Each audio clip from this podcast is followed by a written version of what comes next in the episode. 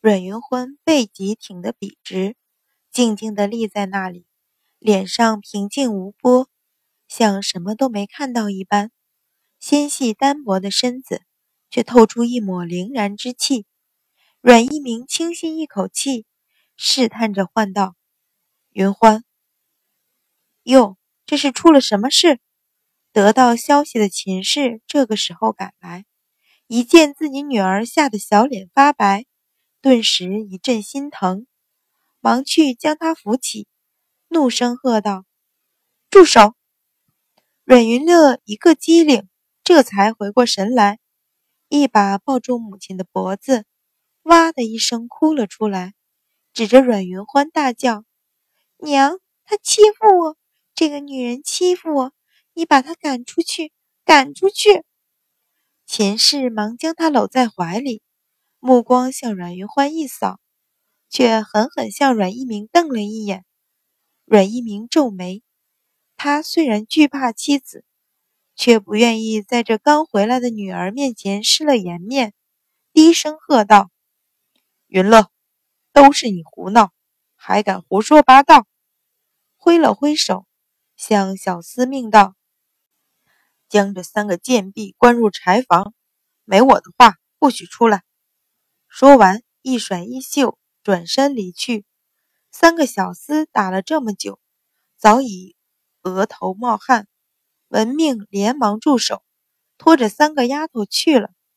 阮云欢淡淡的望着那一对母女，俯身施了一礼，说道：“母亲，云欢告辞。”轻柔的声音，恭敬的表情。仿佛刚才什么也没有发生。刚刚踏进锦兰轩大门，红莲就迎了上来，担忧的道：“小姐，方才二小姐来过，见小姐不在，又气冲冲的走了，不知何事。”“没事，方才我在路上已经见过。”阮云欢淡笑说道：“你去传赵成进来，我有话吩咐。”不过片刻。赵成进来，阮云欢又将丫头、妈妈都唤了来，说道：“这里虽然是我的家，但我离府十年，也不过是个生人。这几日你们得空四处走走，熟悉一下那些府里的老人，多接触，也知道些府里的往事，方知道避忌些什么，日后才好在这府里安身。”丫头妈妈们领命退去，阮云欢留下赵成，正叮嘱外头的事，就听门外丫头回道：“小姐，夫人身边的张妈妈来了。”张妈妈带着四个丫头进来，等笑回。夫人说了，小姐刚刚回来，旁的东西不急，小姐瞧着慢慢添置。这衣裳须得先做起来，便命老奴送些料子过来给小姐裁衣。一句不提刚才发生的事情。阮云欢微感意外，说了句：“有劳妈妈。”命人给了赏钱，打发他们离开。信手翻那四匹布料，竟然是上好的官绸，一时竟猜不透秦氏这是什么意思。正想着。何妈妈送了人回来，说道：“小姐，方才听那张妈妈说，再过几日是太子妃生辰，老爷的意思是让夫人带着两位小姐同去。”哦，阮云欢微诧，不免向何妈妈多瞧一眼，心里暗暗点头。他上一世不知这府里险恶，回来时选的大多是忠厚善良的。奴仆，最后弄得判的判，死的死，竟然没有一个好下场。这一世，他特意做了些调换。这回来第一天，就瞧出了何妈妈的厉害处。只是上一世，太子妃的生辰宴会，自己只参加过一次，那是在嫁给淳于昌那一年，应该是两年之后。怎么？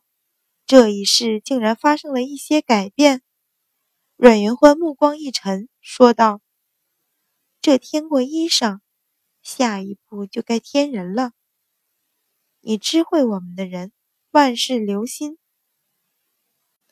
何妈妈应诺退了出去，阮云欢慢慢在镜子前坐下，审视着镜子里的自己。两世为人，或只是相由心生。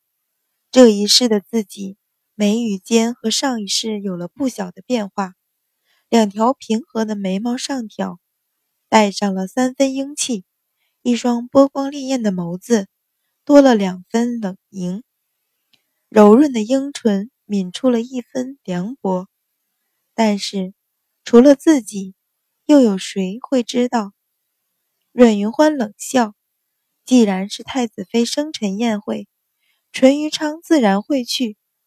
想不到，这么快就要见面了。”淳于昌，阮云欢切齿唤出这个名字，我。回来了，不出所料，第二天张妈妈果然再来，身后跟着两个婆子和大大小小一群丫鬟。